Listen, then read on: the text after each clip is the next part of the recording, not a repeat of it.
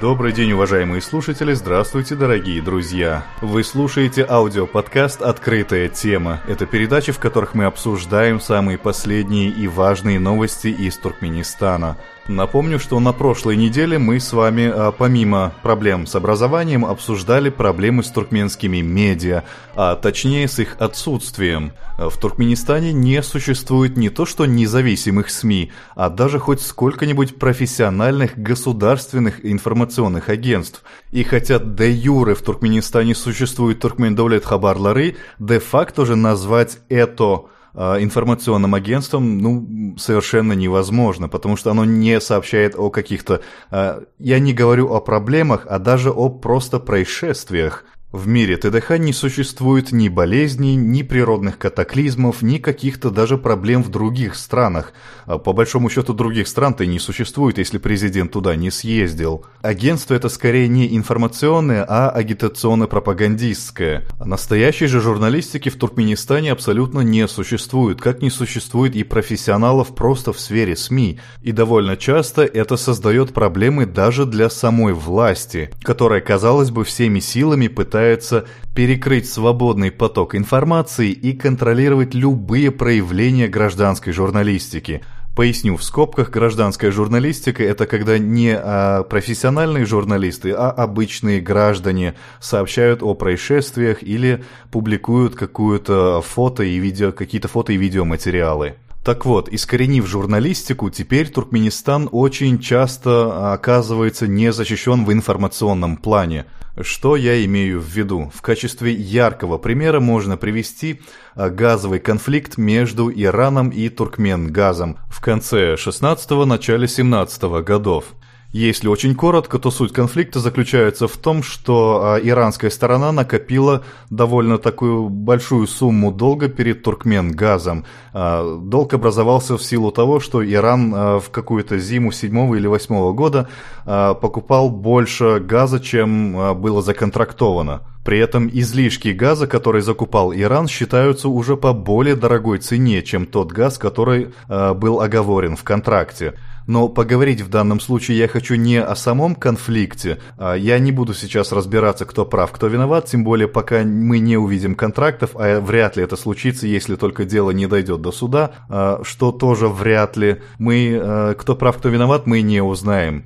Поговорить я сейчас хочу о работе обеих сторон со СМИ. Ведь этот конфликт не зря стал публичным, и СМИ были в данном случае инструментом, благодаря которому иранская сторона выставила себя в более белом свете, а Туркменгаз при этом выглядит как ненадежный партнер, который готов менять условия сделки на свое усмотрение и перекрывать ни с того ни сего э, газ даже после заключения договора. Я напомню, что информацию о конфликте в СМИ дали именно иранские информагентства. И, разумеется, с их точки зрения, иранская нефтегазовая компания выглядит скорее пострадавшей стороной, нежели неплательщиком долгов перед Туркменгазом.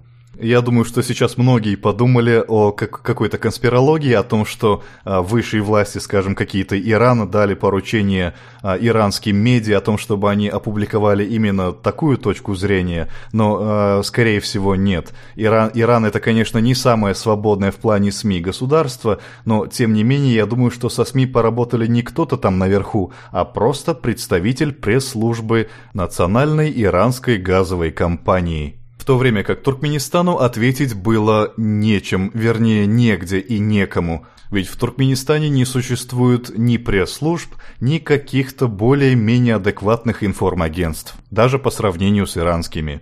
И вот пока Туркменистан молчал, иранская сторона продолжала мочить Туркменгаз. И туркменская сторона ответила только, кажется, через неделю. И то, как ответила, ответил почему-то МИД Туркменистана, а не Туркменгаз. И ответили они не у себя на ТДХ, скажем, а сделали, опубликовали просто пресс-релиз для международных средств массовой информации.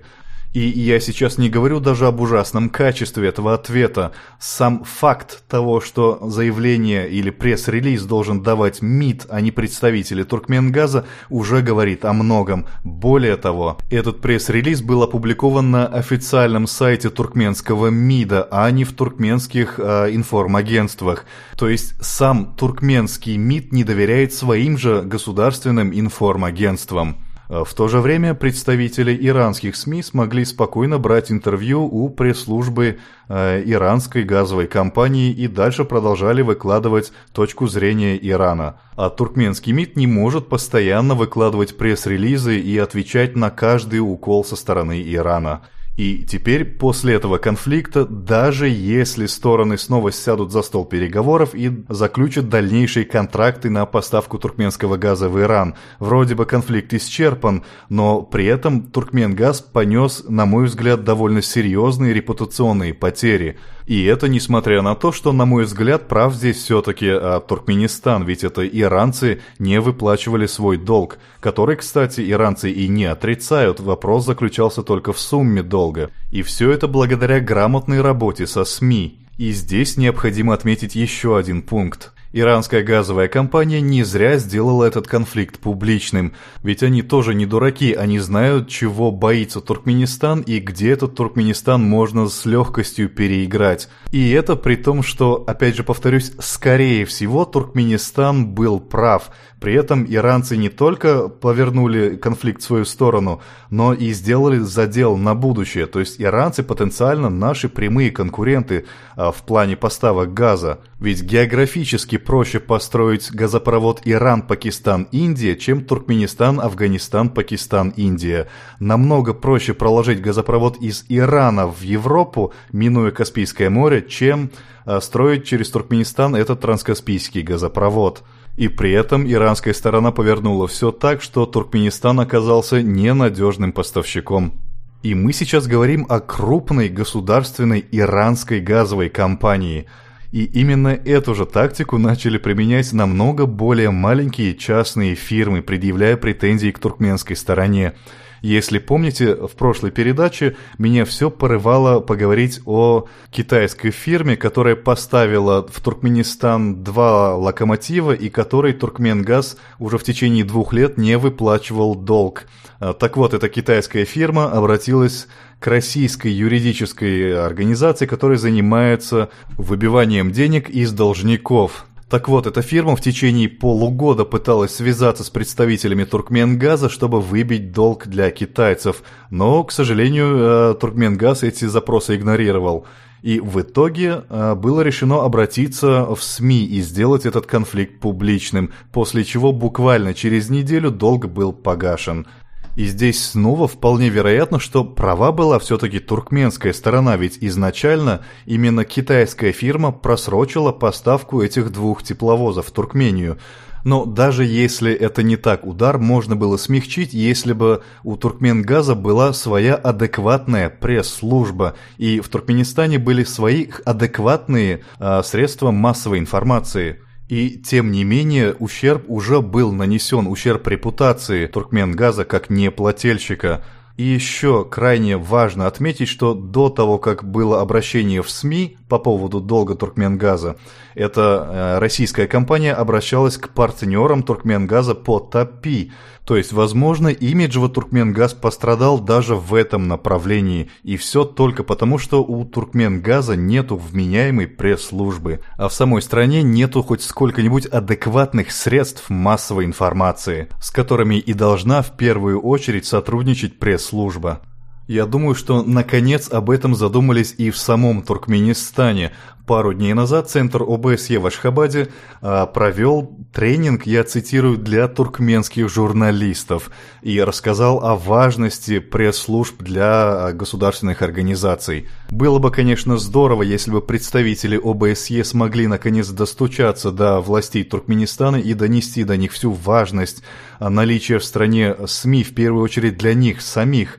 Но я абсолютно не верю в успех этой а, затеи. ОБСЕ уже многократно проводила в Туркменистане разного рода тренинги для журналистов по онлайн-журналистике, по использованию мультимедиа-контента на сайтах, по работе в соцсетях, которые недоступны в Туркменистане, и еще много-много чего другого, однако результатов этого не видно до сих пор. И что-то мне подсказывает, что история повторится, не появится никакой пресс-службы ни у Туркменгаза, ни у Туркменхова Йоллары, ни у других государственных организаций и министерств представители пресс-служб, если уж не сами должны быть журналистами, то должны очень четко себе представлять, как работают медиа. Это во-первых, а во-вторых, в Туркменистане, собственно, должны быть эти самые медиа. Ведь э, иметь пресс-службу, не имея никаких средств массовой информации, это все равно, что пытаться кататься на коньках по асфальту и какая-то противоборствующая сторона в любом случае обойдет их только благодаря наличию у себя медиа. И это при условии того, что представители двух, скажем так, противоборствующих а, пресс-служб будут примерно одинаковы в своем профессионализме. На сегодня это, пожалуй, все, что я хотел сказать. Свою точку зрения по этой теме, свое несогласие, либо предложить новую тему для обсуждения вы можете либо в комментариях под этим сообщением, а, либо на написать напрямую на мой mail хроникатм gmail.com. Спасибо, что прослушали до конца. Еще более благодарен я буду, если вы поможете распространить этот подкаст, если поделитесь им с друзьями и родными, которым это может быть интересно. Ну, разумеется, разумеется, будьте бдительны, да, не скидывайте это кому попало направо и налево, если вы находитесь в Туркменистане. А пока всего доброго и до связи.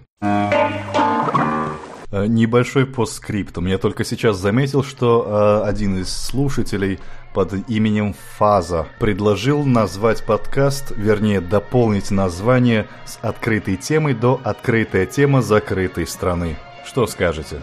Вечер, amore voi un uragano